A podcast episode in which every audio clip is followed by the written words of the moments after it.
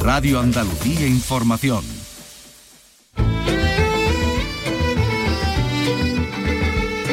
En RAI, Andalucía es cultura. Con Vicky Román. Buenas tardes en este día en el que San Roque en Cádiz despida al dibujante de cómic Carlos Pacheco, una de sus figuras sin duda más internacionales que llegó con sus dibujos hasta la Marvel y DC, una leyenda del cómic de superhéroes que dio vida con sus pinceles a Superman o a los Cuatro Fantásticos. Carlos López, buenas tardes. Buenas tardes, amigos y seguidores. Le han dado hoy su último adiós en su tierra, a la que siempre estuvo muy apegado. Era hijo predilecto de San Roque, donde se ha instalado la capilla ardiente, concretamente en el Palacio de los Gobernadores. Permanecerá abierta hasta las 7 de la tarde. El ayuntamiento además ha decretado tres días de luto.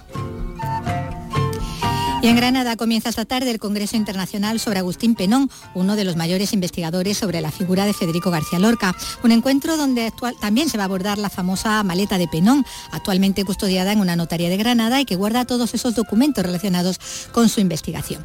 También nos vamos a acercar al Archivo Provincial de Sevilla a conocer detalles sobre otro documento, el documento del mes, más bien tres documentos relacionados con la música renacentista. Exactamente, documentos referentes a la contratación de ministriles, es decir, de los músicos solistas para la catedral, así como el testamento de uno de estos maestros. Textos con mucha historia y detalles de fondo que vamos a descubrir. Pues como también vamos a profundizar en la evolución del ser humano, la extinción de otras especies y la destrucción de la naturaleza a través de la peripecia en paralelo de un hombre y una mujer separados por ocho siglos, un hombre de nuestros días y una cazadora prehistórica que recorren los mismos lugares en busca de un mamut. Es lo que nos cuenta el sevillano Alex Prada en su novela La parte blanda de la montaña, de la que hoy viene también a darnos detalles en este programa que ya empezamos y que realiza Miguel Alba y produce Ryan Gosto. En RAI, Andalucía es cultura, con Vicky Román.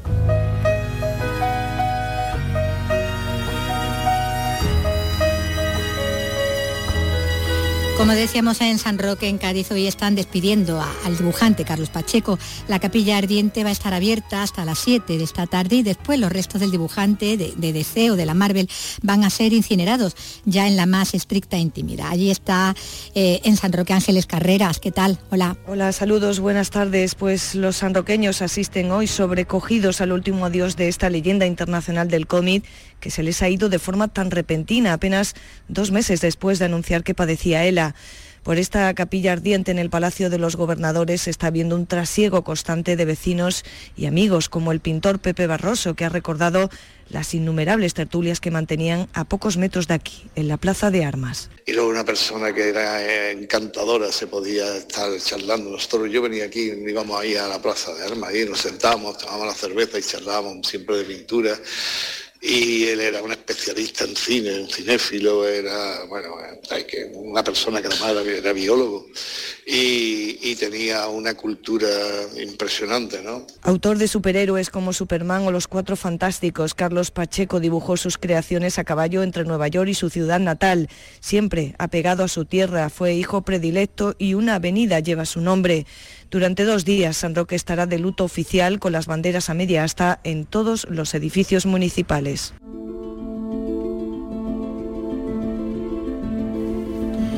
Mientras esto ocurre, como decimos, eh, en San Roque, eh, en Granada comienza esta tarde el Congreso Internacional sobre Agustín Penón, uno de los mayores investigadores sobre la figura de Federico García Lorca.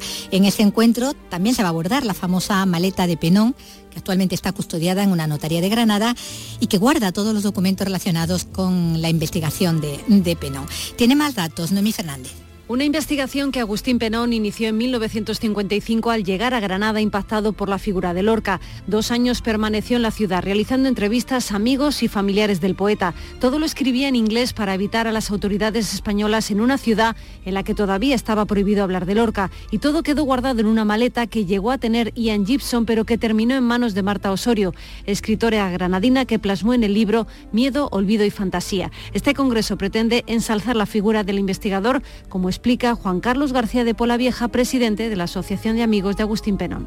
La investigación sobre la muerte de Federico García Lorca realizada por Agustín Penón Ferrer, es única. Es el primero que dio cantidad de detalles de cómo había sido la noche anterior, de, de dónde estaba, de cantidad, cantidad de cosas que luego eso ha servido a muchísimos investigadores, incluso algunos de ellos no han nombrado procedencia, a profundizar sobre la muerte de Federico García Lorca. El Congreso se prolongará hasta el domingo con exposiciones, conferencias, la emisión del documental La maleta de Penón y visitas a las localidades de Fuente Vaqueros, Valderrubio y Biznar.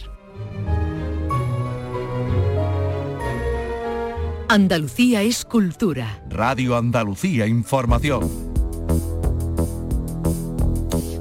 3 y 6 minutos vamos a saludar ya a Alex Prada, escritor sevillano, afincado en Madrid, donde ejerce de médico reumatólogo, autor de novelas como Comida y Basura y que ahora nos trae La parte blanda de la montaña, una novela publicada en Seis Barral que esta misma tarde le, le va a presentar en la Botica de Lectores en Sevilla el escritor extremeño Jesús Carrasco. Hola Alex, ¿qué tal? Bienvenido. Gracias, bienvenido. La verdad que es un placer estar aquí con vosotros. Bienvenido porque... De, vuelta a tu casa. Sí, justo iba a decir, digo, pues porque estoy aquí viendo en vuestros estudios el Guadalquivir y digo, esto es una maravilla, venir con esta excusa, ¿no? A, la tierra, la verdad que estoy encantado.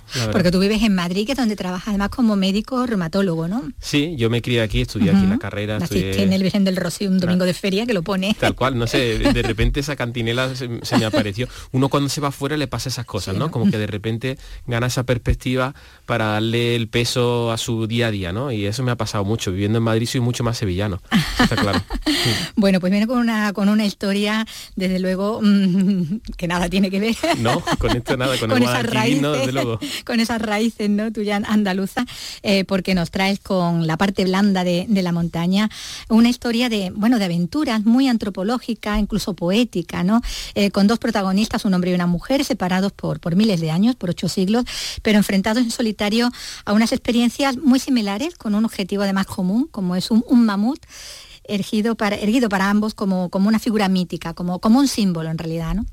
Sí, eh, hay mucho mito, hay mucho símbolo, hay mucha, como dices, mucha lírica, hay mucho cuidado del lenguaje, hay muchas ganas de contar una historia eh, de un viaje, de, una perspectiva, pues con esa intención de hacer, de contar, de contarlo de una manera, pues usando ese lenguaje de los mitos, ese lenguaje de los grandes viajes, ¿no? de las grandes aventuras. Y efectivamente esas dos historias me han dado mucho campo para contar muchas cosas, ¿no? Muchos avatares de, esos dos personajes, efectivamente.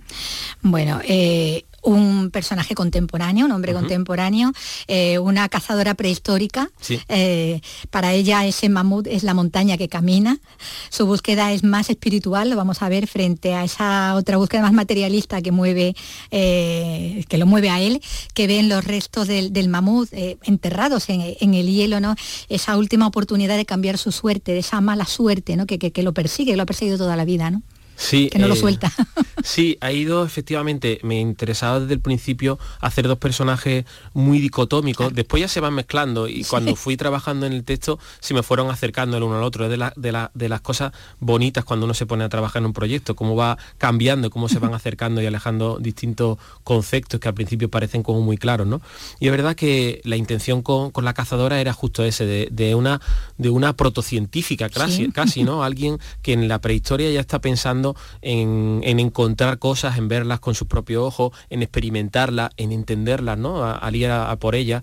En pensar en futuro también, en los que vendrán después, ¿no? Eso me parece muy importante, me parece muy interesante que lo destaques, porque ella al hacer camino va dejando también el camino hecho. Y cuando no lo encuentra y lo abre, quiere dejar como mensajes para decir, oye, que me he tropezado yo aquí, cuidado cuando pases por aquí, ¿no? Eso es muy, muy, muy constructivo, ¿no? Dir hace un, viaje muy constructivo. Y, por contra, el, personaje contemporáneo, el, personaje paria, mongol, que hace ese viaje, efectivamente, en un principio va buscando como una solución casi económica, ¿no? A su, a su colmillo de efectivamente, en ese negocio eh, furtivo que hay en el permaforo siberiano eh, con, con, los restos de mamut, sobre todo con el marfil de los colmillos, ¿no? Y, sí que va en búsqueda de una solución a su vida tan perra y tan dura, ¿no? Es una vida muy dura que, se va contando a lo largo del libro. Bueno, ambos, el joven mongol del, del siglo XXI, la cazadora prehistórica, van a recorrer los mismos lugares en distintos tiempos, eh, ella solo por ese deseo, el deseo que decíamos, ¿no? De, ver el último ejemplar antes de que, de que desaparezcan, porque ya están en peligro ¿no? de, extinción en ese momento, y el cegado por esa otra forma, bueno, de fiebre del oro, que como tal se presenta, ¿no? Lo vemos ahí como un minero de esto que va buscando el oro en el Klondike, ¿no? Más o menos, ¿no? He tenido muy presente esas imágenes que todos hemos eh, tenido desde, pequeño, ¿no? Con, el, con los western, con, con, los, con los pioneros que viajan en busca... Chaplin, ¿no? Allí en la cabaña, rodeado por el hielo, ¿no? Hay mucho de eso y, en el libro al final, cuando llega al, al campamento de los buscadores de marfil, es un poco así, ¿no? Todas esas imágenes están ahí. Es verdad que esas imágenes las, las, recibí directamente del artículo de la National Geographic en la cual me inspiré y vi fotos tan potentes que dije, esto tengo que contarlo de alguna forma, pero tiene una relación muy directa con todos esos campamentos eh, hechos de cualquier forma, eh, de gente que, va allí a dejarse la vida por esa fiebre de, una beta, de, algo, de algo que puede ser vendible. Eh, bueno, hablabas ahora de, eso, del campamento, ¿no? De esos, de esos mineros, ¿no? Contemporáneos. Pero bueno, también está esa imagen ahí del cementerio de barcos, ¿no? Sí. Que eso también también tenía su parte también de metáfora, ¿no? En el libro hay mucho de lo que hemos creado y lo que hemos destruido, como, como, como especie. Es verdad que yo siempre pensaba, ¿cómo puede, ahora que estamos viendo el Guadalquivir desde aquí, digo, ¿cómo puede flotar, cómo podemos inventar una cosa tan gigante que flote? ¿Y cómo hemos hecho esto? Y de repente cómo eso se convierte en una, en una chatarra que destruye manglares y que crea un, submundo lleno de miseria y lleno de, chatarra oxidada y contaminante, ¿no? Y es verdad que esa doble eh, capacidad del ser humano quería contarla de alguna forma, ¿no? Y un cementerio de barco me parece también algo muy, visualmente era muy potente y quería también que, de algún modo apareciera esa otra forma también de vestigio ¿no? en el libro. Sí, claro. Es decir, eh, cambiar aquello de todo, antes todo esto era campo, pero antes todo esto era manglar, ¿no? Y ahora si ves un árbol. esa parte del, ese capítulo le tengo mucho cariño cuando uno de los que está ahí viviendo en el cementerio de Barco eh, cuenta como cómo destruyen de manera sistemática y, con alta tecnología, cómo son capaces de destruir la naturaleza para crear un, un cementerio de barcos. Sí, un auténtico basurero, ¿no? bueno, la, aventura de Dira es más solitaria, eh, con más peligros en una naturaleza todavía más salvaje, ¿no? En ese, en ese momento, aunque ella va a ir encontrando otros pobladores, eh, con un orden cada vez más, más avanzado, pero también al mismo tiempo cada vez más perverso, ¿no? Eso lo va a comprobar y ahí se asoma como al corazón de las tinieblas, ¿no? Al horror. lo dices muy bien, que creo que has hecho un resumen buenísimo de cómo en mi mente iba creciendo Dira en su camino, ¿no? Como a veces pensé, digo, a lo mejor lo estoy haciendo demasiado lineal, ¿no? Como, como una, como tú bien decías, una creciente eh, civilización con sus pros y sus contras, con su capacidad de mejorar el trigo y hacer pan, pero también de, crear esclavos, ¿no? A la vez. Someter. Sí, y eso sí que está hecho adrede y como yo estaba con los personajes diciendo, ¿y ahora dónde va a ir Dina? ¿no? ¿Qué se va a ir encontrando? Y como es un tiempo en el cual sabemos algunas cosas, pero no todo, también da pie a mucha literatura, ¿no? Encontrar muchos nichos para contar historias, evidentemente. Mm. Bueno, el personaje femenino, ya vamos a ver que es más espiritual, solidario, está en plena comunión con la, con la naturaleza, sigue y respeta ritos, ¿no? Todo eso transmitido por, por sus ancestros desde la oralidad, porque bueno, es un momento sin escritura, sin lenguaje conocido, eh, donde, al que tú le pones palabras, ¿no? Y las inventas, ¿no? También. Eso sí muy bonito también, de, de esa libertad y a la vez esas ganas de hacerlo con verosimilitud, con rigurosidad, es decir, que, alguien que lea este libro, que sepa de prehistoria, no encuentre ninguna barbaridad. ¿no? Eso para mí es muy importante, yo me documento muchísimo a la hora de escribir cada, cada línea, pero a la vez te da mucha libertad de decir, bueno, ¿y cómo, cómo nombraban a un animal tan grande. Y yo pues pensé, pues la montaña que se mueve, por ejemplo. O cómo Dira ve esa, hablando de montaña, esa, esa montaña al fondo, que es como el final de su mundo, y digo, pues como una cortina vertical, ¿no? Con el, con el cielo casi, casi pintado, ¿no? Como si fuese un decorado. Y todas esas cosas eh, me ha parecido muy. A mí me lo pasa muy bien. Eh, eh, tratando de darles sus conceptos y sus palabras, evidentemente. De hecho, el libro, has visto, que empiezo eh, casi, Había que contarlo, sí, casi disculpándome, oye chicos, os voy a contarlo así. Si os parece bien o no, no lo sé, pero yo lo voy a contar así, con estas palabras. Con estas palabras, ¿no? Bueno, vamos a conocer con esas palabras lo que siente, lo que percibe, eh, cómo piensa en ese futuro, como decíamos antes, ¿no? De los que van a venir después, frente a ese individualismo que lo mueva él, que busca en el mamú el futuro nada más que el suyo, ¿no? Eh, porque él es, viene de la desgracia absoluta, de la violencia, además más extrema, y, en, su en su viaje sí que hay mucho de, de camino a la redención ¿no? Aunque él no lo sepa del todo algunas veces, ¿no? Sí, hay, hay momentos ¿no? en los cuales él directamente se topa Sí, lo no- con esa redención, se topa con gente que le hace eh, recapacitar. eh, él viene de, de una tragedia familiar muy, muy grande en la cual le utiliza a su familia y de repente se encuentra con otra familia eh, con la cual quiere hacer las cosas bien, como, re- como redimirse de todo lo que ha pasado Todo, ¿no? darle todo y, y él va en, en su búsqueda. A mí me interesaba mucho también contar bien cómo salen los dos, ¿no? Cómo eh, tanto el, el personaje paria mongol como, como la, pre- la mujer prehistórica tienen su primer día, su primer Sí, instante sí, en su casa diciendo voy a tirar para adelante, voy a tirar para adelante, ¿no?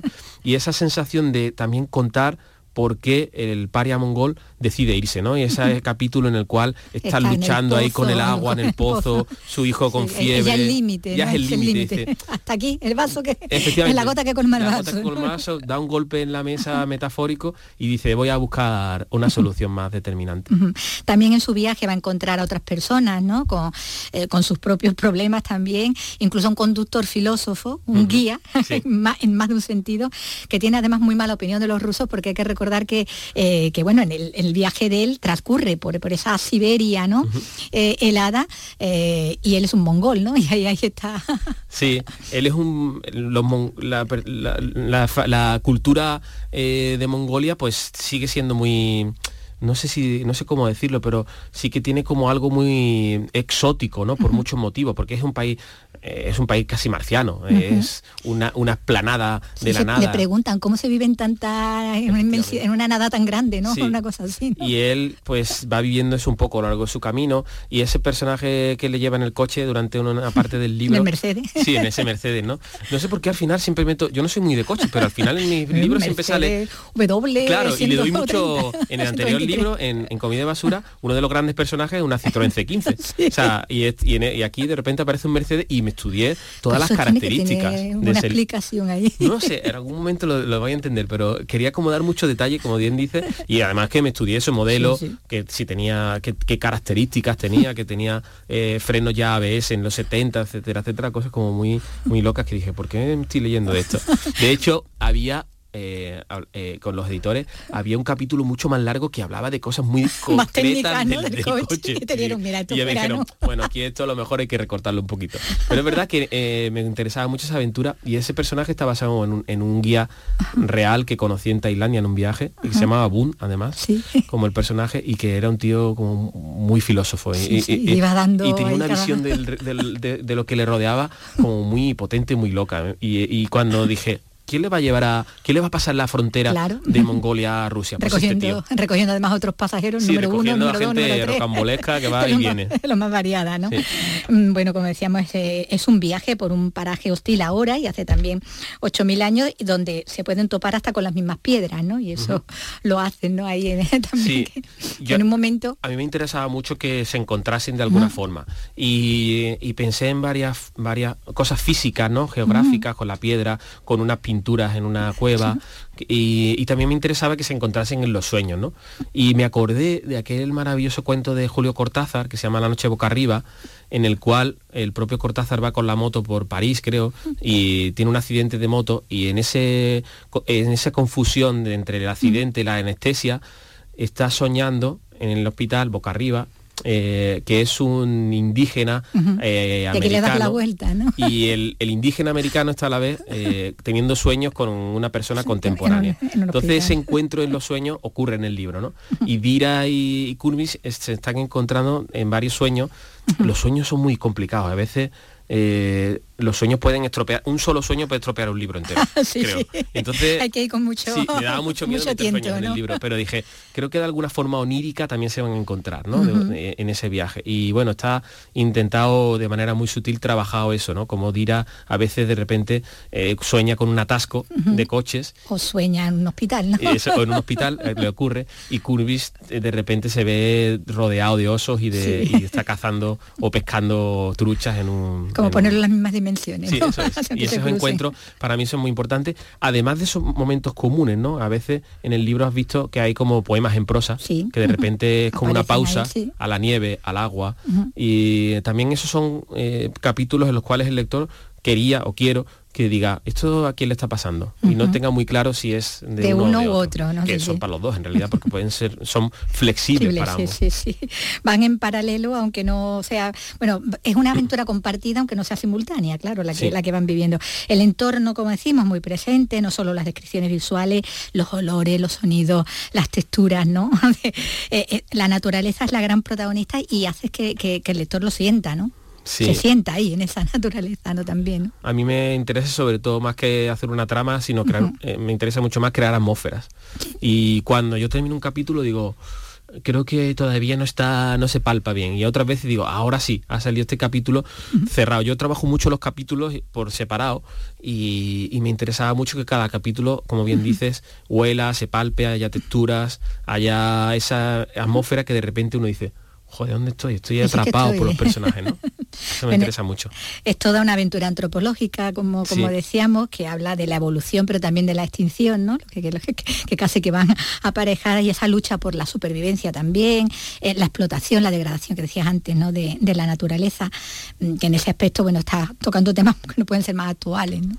Hay mucho de eso, hay mucho de los ciclos, hay mucho de la destrucción, de lo que está enterrado en el mismo título del libro aparece, ¿no? Esas partes vivas que se vuelven inertes, lo inerte que vuelve a la superficie, todo eso que, desaparece y de repente reaparece, o lo que destruimos y de repente construye, incluso hay, una, hay unas escenas en las cuales hay una, una civilización que, que vía el fuego crea unos nuevos campos, que etcétera, está plantando el trigo, ¿no? todo eso está ahí, todo eso me interesaba mucho porque al final a mí me interesa mucho como lector y como no sé, como estudioso de, todo ese tipo de cosas. También en, mi carrera, en mi otra carrera como médico, también los ciclos son muy importantes, ¿no? Yo cuando aprendí el potencial de acción del corazón dije, pero qué locura es esta, ¿no? ¿Cómo, cómo es capaz esto de eh, existir como una electricidad se convierte en un movimiento de un músculo, ¿no? Todas esas cosas me interesan mucho, me fascinan. Bueno, cosas que, te interesan, que querías contar, que había que contarla y que las has contado, ¿no? Sin duda, en, esta, en esta novela, en la parte blanda de, la montaña que publica Seis Barral y que ha escrito Alex Prada. Pues muchísimas gracias y enhorabuena. Muchas gracias, es un placer estar aquí con vosotros viendo el Guadalquivir. bueno, pues ven cuando quieras. Total, gracias. Andalucía es cultura. Radio Andalucía Información.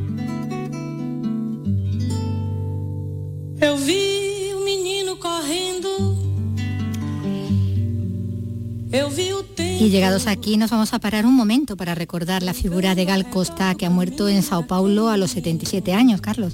Exactamente, María da Grasa Costa Pena Burgos, que así se llamaba, nació en Salvador eh, de Bahía y seguía en activo. De hecho, planeaba una nueva gira. El presidente electo de Brasil, Lula da Silva, ha escrito en sus redes, fue una de las mayores cantantes del mundo, una de las principales artistas que llevó el nombre de Brasil y el sonido por todo el mundo. Y Lula tenía razón, Gal Costa era la gran diva tropicalista. Estamos escuchando Lindeza, tema compuesto por teléfono por Caetano Veloso y Chico Buarque tras la muerte de, Carlos Jobim. Debutó en 1967 con Domingo, disco grabado junto a Caetano Veloso. Un año después publicó su disco homónimo, convirtiéndose en un trabajo fundacional de la nueva bossa con temazos como Baby o este que escuchamos, De Pena. Gal Costa continuó creando y suscitando las miradas recelosas de la dictadura militar que en 1973 censuró una de las mejores portadas de la historia de la producción musical, la portada del disco India, donde entre otras bellezas estaba este desafinado. Si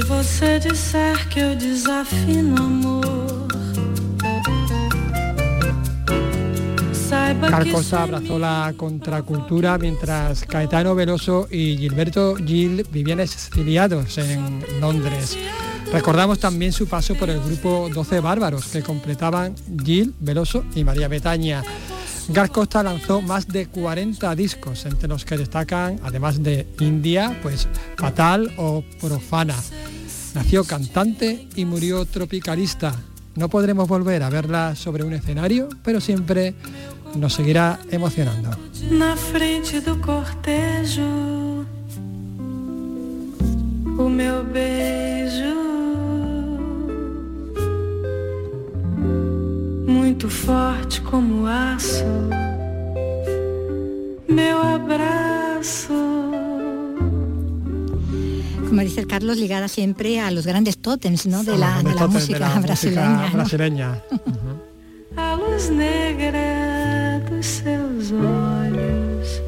Caetano Veloso, Chico Buarque, Carlos Jobim, Sí. en fin. Gal Costa. Gal Costa. Gal Costa.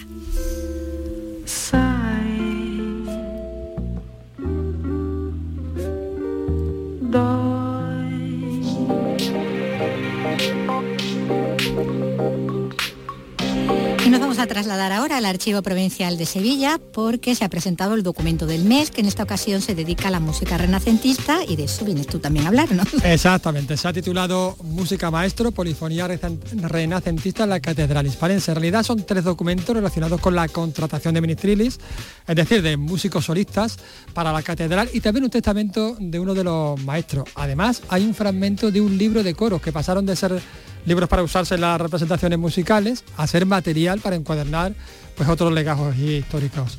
He hablado con los responsables de esta muestra y me han contado muchos secretos, Vicky, de estos documentos.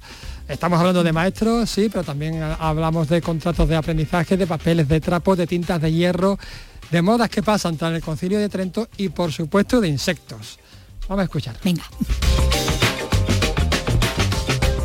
Vamos a empezar por la delegada de la consejería, por Minerva Salas. ¿Qué tal? Hola, ¿qué tal? Buenos días. Nosotros ya coincidimos en Itálica y hoy coincidimos aquí en el archivo, en el archivo provincial. Cuéntanos, delegada, ¿qué es lo que se nos presenta este mes? Pues este mes presentamos tres documentos que están vinculados a la, a la polifonía de la Catedral de Sevilla, la música, que, que forma Estamos parte- escuchando la música, de hecho, de, de fondo. Exacto, sí.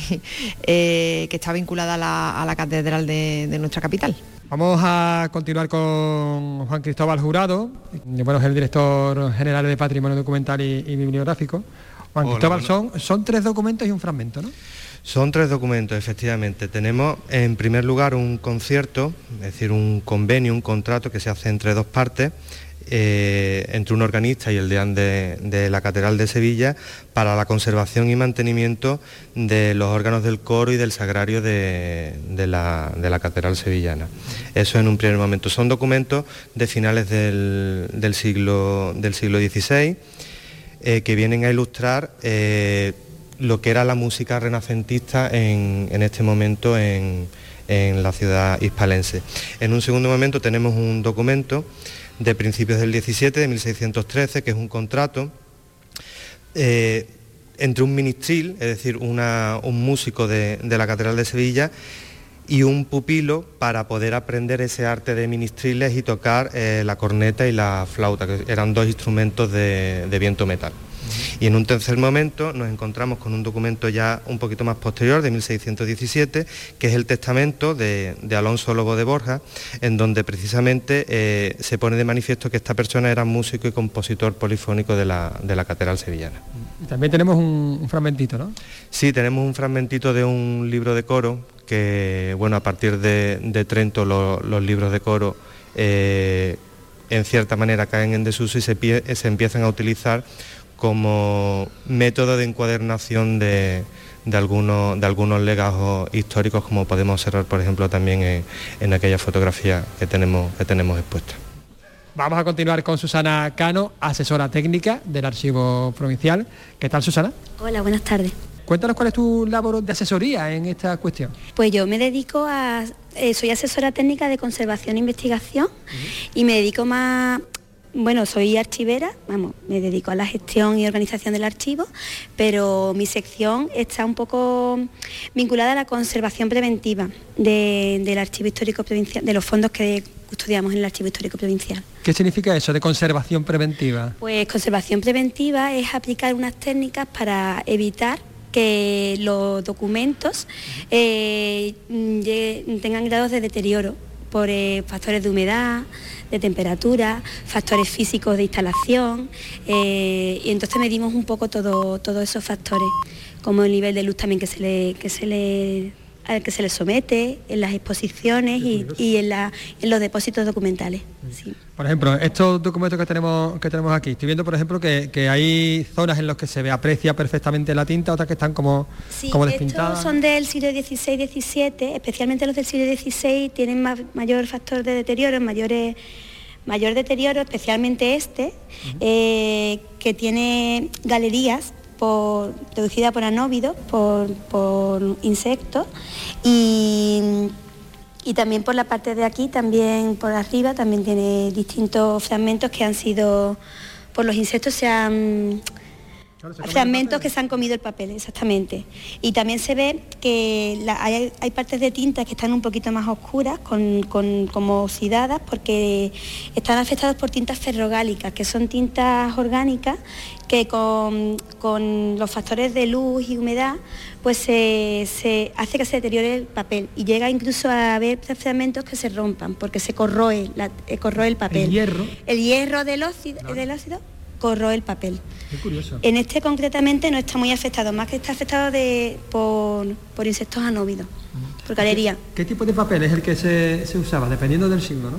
Claro, este tipo de papel era papel de trapo, que era bastante bueno. Los documentos del siglo XIX, del XIX, principio del XX, que tenemos también fondos sobre de esos años, están más afectados porque se, introduce en el papel, en vez del trapo, la celulosa, la lignina de los árboles, de la madera, entonces hacen que el papel se vuelva más quebradizo, se estropee y amarille antes. Este tipo de papel de los protocolos notariales de Sevilla, de, estamos hablando de, finales del 16, principios del 17, tiene una mayor calidad. Lo que pasa que, bueno, han llegado en este estado de conservación y, bueno, me ha llamado mucho la atención eso, es decir, cuanto más actual es el papel, peor calidad tiene. Sí. Se ríe, se ríe el, director, ahora, ahora, le vamos a preguntar también. sí. curioso. Sí, sí, sí.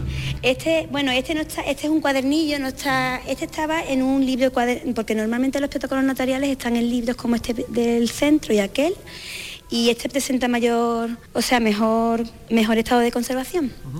Muy bien. Y eh, tenemos aquí también esta, esta hoja que me ha llamado muchísimo la atención, por cierto, porque, porque bueno, vemos que tiene que tiene colores y que está muy bien, muy bien está iluminada, tiene su color y está iluminada. Simplemente nos sirve un poco de reflejo de como estamos hablando de la música de la Catedral de Sevilla, que había libros de coro, pues nosotros no conservamos aquí libros de coro.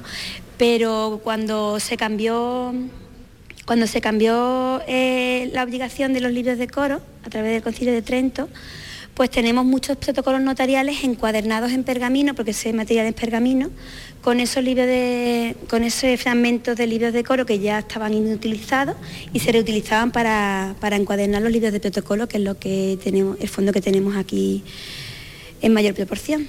Y después tenemos aquí un contrato eh, del siglo XVII un contrato de aprendizaje. Tenemos aquí un, dedito señalando. Eso se llama manícula o manecilla, que estamos señalando eh, lo que nos interesa del negocio jurídico. Eh, otorgo y conozco que concierto de aprender eh, el arte de menestril, el arte de ministril, de, músico instrumentista de, la Catedral de Sevilla, de esa época de Renacimiento. Y entonces es una es un es un, un chico que concierta con, un ministril hispalense para, que, para aprender el arte del ministril y tañer ciertos instrumentos, en este caso eh, la flauta y, y, eso, es un contrato de, aprendizaje que hay muchos en los protocolos notariales, pero este concretamente es con un ministril de la Catedral hispalense. Es apasionante porque eh, es como viajar en el tiempo en cierta, en cierta medida. Vamos a hablar también con Braulio Vázquez, que es el, el director de, este archivo, la sonrisa ahí cómplice que, que escuchábamos detrás, que me he dicho antes, nosotros somos archiveros, ¿eh? somos archiveros. Es así, ¿no? Somos archiveros, ¿no? Soy archivero. Además que yo que he estado en el lado oscuro, he sido investigador antes que archivero, pues por eso nos gusta diferenciarnos, no, es, broma, nosotros, nuestra labor como archivero precisamente es poner a disposición de los investigadores los documentos en buen estado, eh, digitalizarlos, describirlos para que luego ellos les traigan el jugo y acercar la historia a los ciudadanos, que de eso se trata. Claro, porque es que eso es lo, o sea, eh, me parece súper apasionante todo, ¿no? Es decir, ver, ver físicamente estos libros, pero qué interesante es describir la historia que cuenta, conocer la historia que cuentan, ¿no? que es un poco conocernos a nosotros mismos. En efecto, y en ese sentido es fundamental eh, que los investigadores no solo pues, publiquen monografías, sino que después se hagan digamos, libros más divulgativos, que se hagan actividades más de difusión para el gran público, porque muchas veces la gente pasa por la calle, y no estoy hablando de, este archivo, sino de cualquier centro cultural y no sabe exactamente mm, de, qué se trata, ¿no? Yo me recuerdo que yo he pasado 15 años en el Archivo General de India como archivero y, recuerdo que muchos sevillanos se dieron cuenta de que existía el Archivo General de India porque se puso la parada del tranvía y, dentro hay auténticos tesoros, igual que aquí, aquí estamos hablando cuando mi compañera o las autoridades que han hablado antes que yo estaban comentando los documentos, ¿por qué tenemos aquí este tipo de informaciones sobre músicos o sobre contratos de artistas que hacían las imágenes que hoy día venera el, pueblo sevillano ¿no? en Semana Santa? Pues porque aquí en este archivo histórico reunimos los protocolos notariales desde el siglo XV. Tengamos en cuenta, o sea, son cinco siglos en la que la vida de las personas, sus anhelos, sus cartas de, arras para casarse, su, lista de ajuares, sus testamentos, sus mm, contratos de aprendizaje, contratos de, otro tipo, de cualquier negocio jurídico, lo reflejan ante escribano público, ante lo que hoy llamamos notario. Y podemos acercarnos a la vida de la ciudad de Sevilla a través de esta documentación. Es fundamental por ello hacer este tipo de actividades mensualmente, el documento del mes, exposiciones temporales como la que tenemos sobre la nueva historia, eh, que la tenemos hasta diciembre, para traducir esos documentos, acercar, extraer la información y acercárselos al público en forma de historias que puedan comprender. Y en este mes, ¿por qué habéis elegido estos documentos en, torno a la música y a la catedral? Hombre, estamos en el mes de la patrona de la música, Santa Cecilia, pero Susana tiene más información porque hay una serie de efemérides que coinciden en este mes, ¿verdad?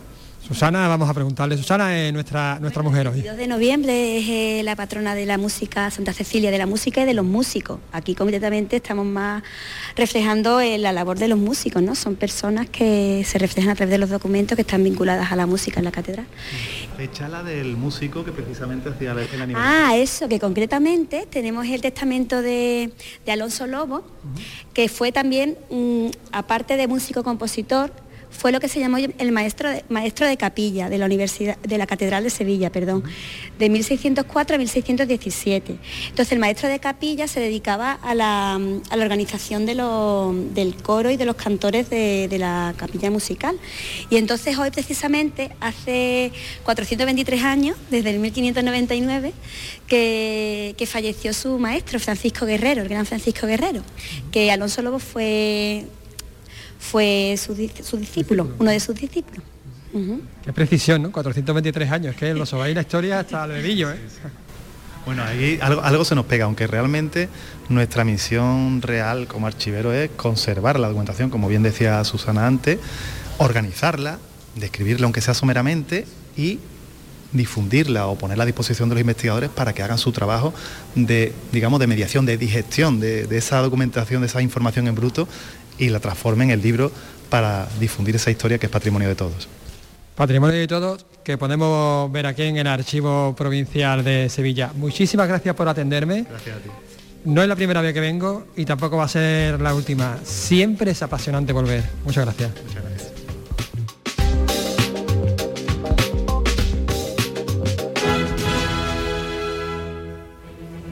Bueno, visitamos los lugares con Carlos y es como si estuviéramos ahí.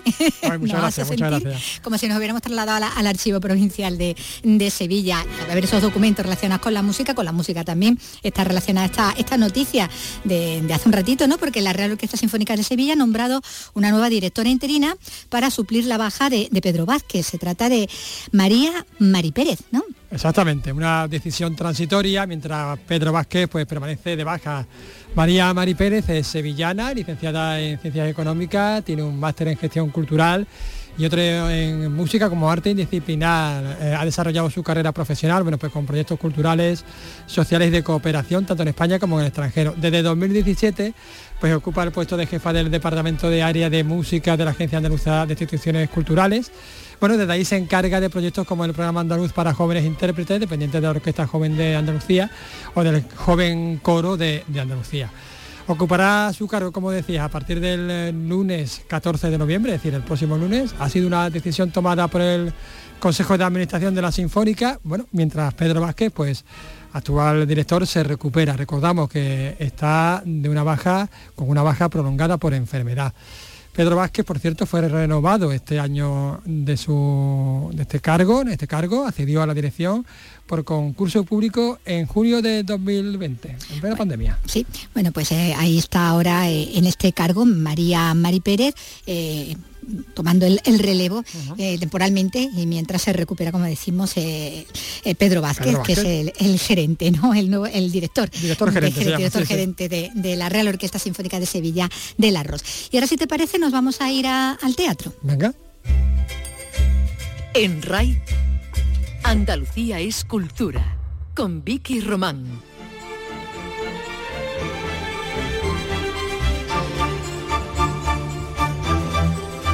Estos días se está celebrando el vigésimo aniversario de la Escuela de Teatro Dos Lunas, toda una pionera en la enseñanza teatral en Sevilla.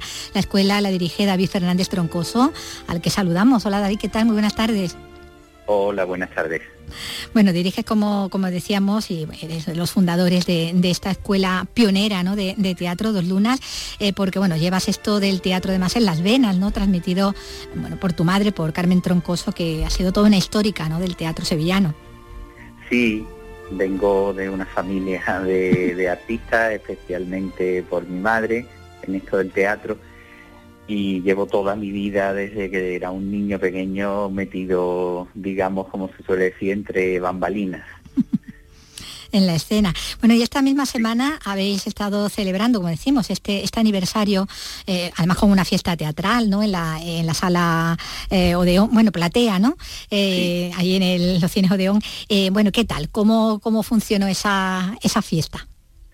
Pues funcionó mucho mejor de lo previsto y eso que teníamos bastantes esperanzas puestas en ella. Sobre todo porque nos reunimos personas de estos 20 años, personas que hacía a lo mejor 15 años que no nos veíamos, o incluso más, personas que han venido de, distintos lugares de España para estar en este aniversario, en este principio del aniversario. Eh, después de muchísimo tiempo y me decía una persona eh, conocida que estuvo en la fiesta, eh, la fiesta fue el viernes pasado, el, fin de semana me la encontré por la calle, una persona y me decía, lo que más me impresionó es la euforia que se veía en todos, todos por el reencuentro, todos por el recuerdo de, en muchos casos, de los años pasados, hace mucho tiempo, en, en torno al teatro, y, se juntaron personas que a lo mejor hacían teatro hace 20 años mm. con otras que han empezado hace un mes. lo cual fue muy, muy, muy especial. Bueno, eso se, puede ver, ¿no? Esa, esa euforia del reencuentro en, esas imágenes, ¿no? Que tenéis en vuestra, por ejemplo, en vuestra página, eh, en Facebook, ¿no? Bueno, ahora que, se inauguran temporadas eh, eh, en los grandes teatros, esto de, una escuela, ¿no? De, teatro como la vuestra es un poco como la otra cara, ¿no? Porque aquí se forman en teatro desde niños hasta adultos, ¿no? Y adultos, y no sé si límite, si con límite de edad, ¿no? Mm, no, no, no hay límite. ¿no? yo, yo cuando en esto tengo una, una vamos, una anécdota, una cosa que me pasa mucho que cuando me llama la gente para inscribirse a los cursos de adultos o de adultas, eh, yo le pregunto, ¿usted es mayor de edad? Sí, yo tengo, a mí no me importa la edad que tenga. Si, si es mayor de edad, es para los cursos de adultos. A partir de ahí, eh, y muchas veces me dicen, no, porque a mí me gustaría un curso que hubiera gente más o menos de mi edad y yo digo, no, justo lo contrario. lo mejor, los que mejor funcionan son los grupos donde hay gente de Muy edades variadas. es, es normalmente lo que mejor funciona y hemos tenido gente de todas las edades, de todas, todas, todas. Bueno, comentaba Nuria, una amiga y compañera que, fue además alumna vuestra, sobre esa magia ¿no? que tiene el que un peluquero o una periodista o quien sea se pueda subir al escenario por primera vez y experimentar el, teatro, todo lo bueno que, tiene esta, esta disciplina, participar en ella y practicarla, más allá de que bueno, se vaya a dedicar o no eh, de una forma profesional a eso del teatro, ¿no? Sí, nosotros, por quizás sea por nuestro origen, este tema de la profesionalidad, mm, la verdad no es una cosa que nos importe mucho, porque ¿quién es profesional? A mí me importa mucho más quién ama el teatro, quién quiere hacer teatro. En esto eh, los latinoamericanos tienen mucho que enseñarnos, mucho, porque hay muchas veces que las grandes cosas que vienen después al central y que son como hace poco veía un espectáculo en Cádiz que, después estuvo en el Lope de Vega, de la compañía Piel de Lava. Eh, este, estos espectáculos que nos maravillan y nos fascinan, después nos preguntamos, si, si escarbáramos un poco, nos preguntaríamos si nosotros aquí los consideraríamos profesionales o no. ¿Por qué?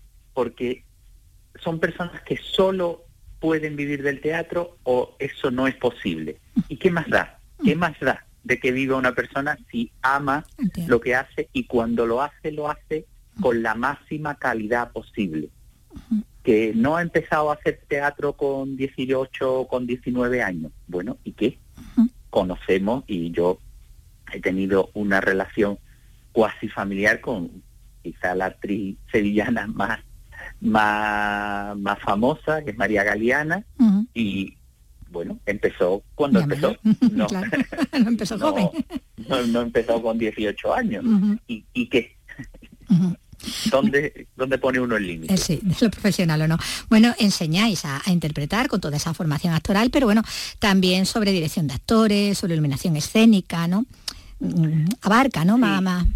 Claro, eh, nosotros, más allá de que hay cursos específicos sobre algunas disciplinas, o, por ejemplo el, taller que vienen desarrollando desde hace ya creo tres cursos, eh, David Montero y Javier Berger, que, es un curso un poco más amplio que lo que es solamente la interpretación de creación escénica global, donde la gente escribe sus propios textos que después representa y, y, toda, y todas estas cosas. Eh, más allá de eso, consideramos el teatro como una unidad. La gente no tiene solo que dedicarse a actuar, sino a, ver, a, conocer y a ver la puesta en escena como un hecho global. y, y, más allá, cuando ya pasan los primeros años o el primer curso en el que están en dos lunas, eh, normalmente en el curso que llamamos de avanzados o de avanzadas, eh, o en alguno de los laboratorios, pues ya afrontamos la, puesta en escena como un hecho integral y hay formación para las mismas personas en todos esos aspectos. Eh, David, ¿cuántos alumnos habrán pasado por, por vuestra escuela? En estos 20 años es muy difícil hacer la cuenta, pero... Muy difícil hacer la cuenta. y si la he seguido la pista de algunos de ellos. bueno, nos hemos seguido la pista, yo mm, a muchos otros no. También es verdad que hay gente que Mm, ha permanecido en la escuela 10 años o que ha estado X años, después ha estado varios años sin estar y ha vuelto, y hay otra gente que a lo mejor está un año y que es mucho más difícil recordarla o seguirle la pista. Yo no, no me gusta exagerar, porque no soy una persona que, que me guste esto, pero claro, si yo pienso en la media de alumnos, contando desde los niños a los adolescentes, a los adultos, por curso, y multiplico por 20, mm, mm, me, agarra el abismo de, del más de mil, del más de mil incluso del acercarme al 2000.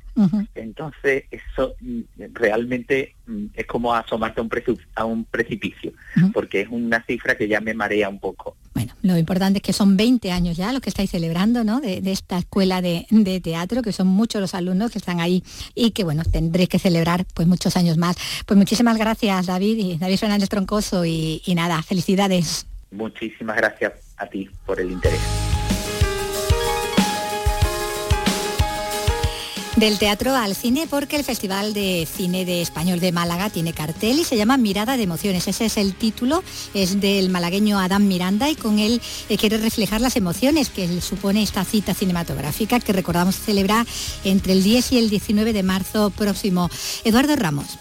En el cartel anunciador se ve un ojo que ocupa la posición central y de forma simétrica aparecen lo que parece ser abanicos o cejas de colores intensos con elementos de la tierra como la arena o como las olas del mar. Adán Miranda es el diseñador malagueño que lo ha realizado. He intentado mostrar de una manera totalmente directa esa emoción, con una gran mirada central. Una gran mirada con un destello de vida en ella. Además, esa mirada es una mirada abierta, es un parpadeo que se abre con unas líneas sinuosas, que para mí evocan el erizamiento en la piel y, la- y el vaivén de las olas. Al cartel he intentado darle más vida aún, con unos colores vibrantes. Un cartel que, como en años anteriores, ha sido realizado por encargo de la organización. Juan Antonio Vigar es el director del Festival de Cine de Málaga. Hemos optado por mirar un poquito dentro de casa. Creo que hay que hacer eso muchas veces. Nos, nos- nos empeñamos en considerar que el talento muchas veces está fuera, más allá, y no es así. La próxima edición del Festival de Cine en Español de Málaga se celebra entre el 10 y el 19 de marzo del año 2023. Con cine vamos a terminar porque hoy tenemos cine clásico y Paco Gómez Zayas habla con Antonio Catoni de la película que toca hoy esta noche.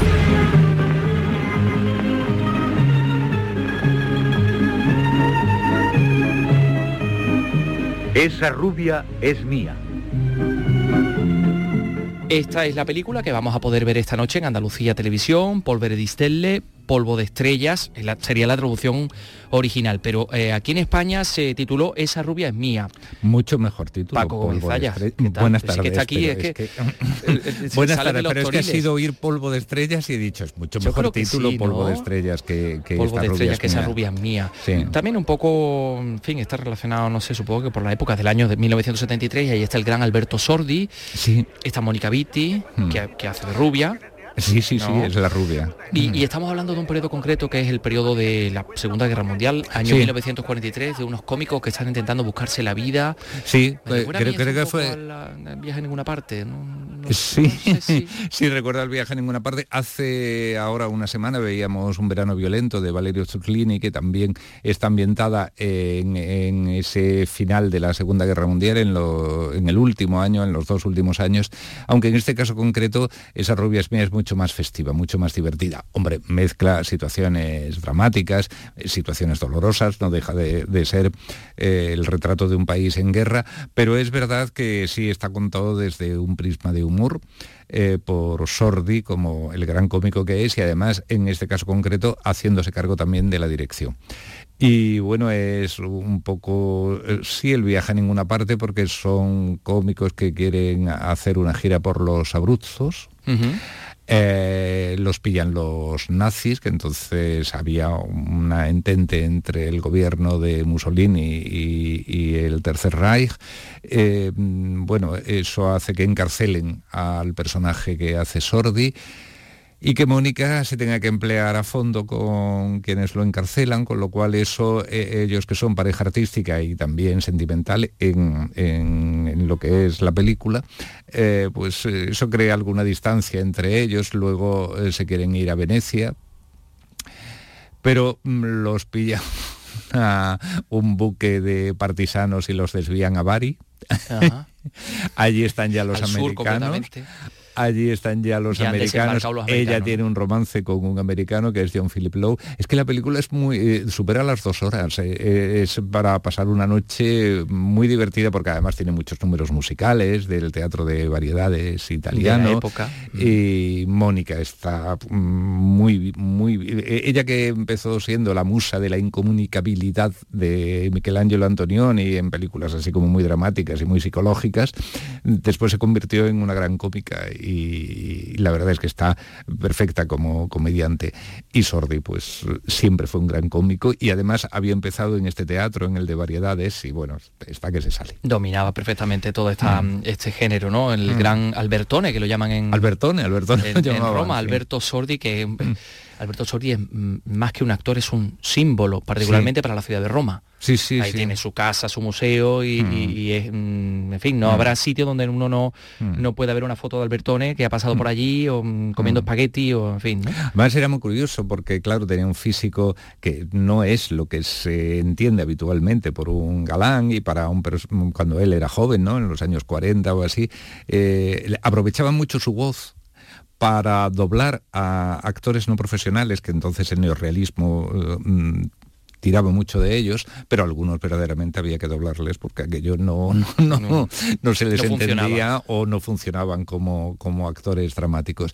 Y se creían que se iba a quedar ahí y fue Fellini el que le dio la oportunidad eh, al interpretar el jeque blanco a principios de los años 50 y bueno, se convirtió en, y luego también lo empleó en Los Inútiles y bueno, se convirtió en un actor popularísimo Emprendió también el camino de la dirección ya en la segunda mitad de los 50 o no, no, en los 60 ya, ya cuando era un personaje muy popular y además cuando ya había trabajado, pues no se había hecho la Gran Guerra con Monicelli, ya, ya estaba considerado uno de los grandes, ¿no? Y sobre todo para encarnar a eso que podemos llamar el italiano medio en competencia con Hugo Tognazzi o con Nino Manfredi quizá o con, otros, ¿no? Eh, claro, porque Gassman y Mastroianni, gracias a su capacidad de actor, pues sí podían hacer un ciudadano romano, florentino, veneciano, sí te los creías porque eran grandes actores, pero mm, eso no era el ciudadano medio de los italianos. Mm. y, particularmente en Roma, ¿sabes que hay una... Mm. Fellini se definía a sí mismo como un freñacharo, que es una, es una palabra del dialecto romano, que es mm. un tipo que, en fin, mm. eh, que sale adelante, que se busca la vida con, entre la mentira y la verdad, ¿sabes? Sí. Y, y Sordi también hizo algunos papeles también eh, de Freñacharo, el, marqués del, Grillo, ¿no? Me acuerdo yo de, que era también muy, muy divertida. Y el médico de la mutua, y, una especie como de Don Juan que había que Hombre, viendo el físico de, de, Sordi, de Albertoni, pues bueno, este mujer, este hombre, como va a tener a tantísimas mujeres en Candelero, pero las tenía. Esa fue una de sus primeras películas también como director. Era, era muy curioso, era, era un gran actor. Y bueno, en esta película pues está muy bien porque además está con ese punto de ternura, de comicidad, de rabia que sí que a veces le, entraba, esos cabreos que, que, tenía y se le nota además una gran complicidad con Mónica Vitti, con la que creo que hizo alguna película más aparte de esta. Fallecida recientemente, creo, ¿no? Sí, Sí, creo Será cosa de un año, dos años, si no recuerdo mal, ¿no, Mónica O quizá menos, sí, sí, Mónica. Qué bellezón. Sí, era una mujer espléndida que cautivó a todo el mundo. Y cuando digo a todo el mundo, es que, es que quizá nadie se, se puede imaginar el impacto que esta mujer tuvo en, eh, sobre todo a la gente que le gustaba el cine, en el cine de, los años 60, claro. Una vez recuerdo, hablando con la actriz eh, catalana, española, eh, Mónica Randall, que dije, ¿cómo fue el cambio de nombre? Dice, bueno, porque querían un nombre más comercial, dice, porque a mí me encantaba Mónica Vitti. Dice, y en lugar de ponerme otro, dice, bueno, el apellido no sé, pero, pero, Mónica tengo que ser pero el nombre Mónica. O sea que es que realmente a, la gente que le gustó el cine en los años 60, yo creo que estaban todos enamorados de hombres y mujeres de, Mónica Vitti. De Mónica Vitti. Esta noche, esa rubia es mía, con Alberto Sordi, Mónica Vitti. Eh, no se lo pierdan, poco antes de las 11 en Andalucía Televisión van a pasar una velada extraordinaria y se van a divertir un montón. Querido Paco Gómez muchas gracias por venir. ha sido un placer. Muchas gracias. Volveré. Oh. Si tú quieres. Amenaza con volver. se volveré. Muy cinematográfico. Muy cinematográfico. Totalmente. Bueno, pues nos vamos a, despedir también con cine, con música de cine de este señor, este compositor, director de orquesta Ennio Morricone, bueno, que nacía en un día como hoy, en Roma, en, Roma. en 1928. Bueno, una figura eh, emblemática ¿no? del cine internacional, el cine mundial, ¿no? el cine europeo también en particular, con películas eh, como Cinema Paradiso, la música de, Cinema Paradiso, eh, pero también de, La Misión, ¿no? o de aquellos spaghetti western de la mano de su amigo Sergio Leone, ¿no? Y decía antes lo de cine europeo porque de cine vamos a hablar mucho mañana, porque estaremos ya en la última jornada competitiva del Festival de, Cine Europeo de, Sevilla. de Cine de, Sevilla, efectivamente. Estamos, no, estamos ya en la recta final, el sábado será el palmarés. Bueno, se han presentado dos títulos, Fogo Fatuo del portugués Pedro Joao Rodríguez y Vera de Ticia Kobe y Rainer Frimmel. Bueno, pues mañana, como decimos, hablaremos también del festival y de mucho cine, porque es viernes, de estrenos y demás. Ahora nos quedamos estos últimos segundos ya con, con Morricone. Hasta mañana.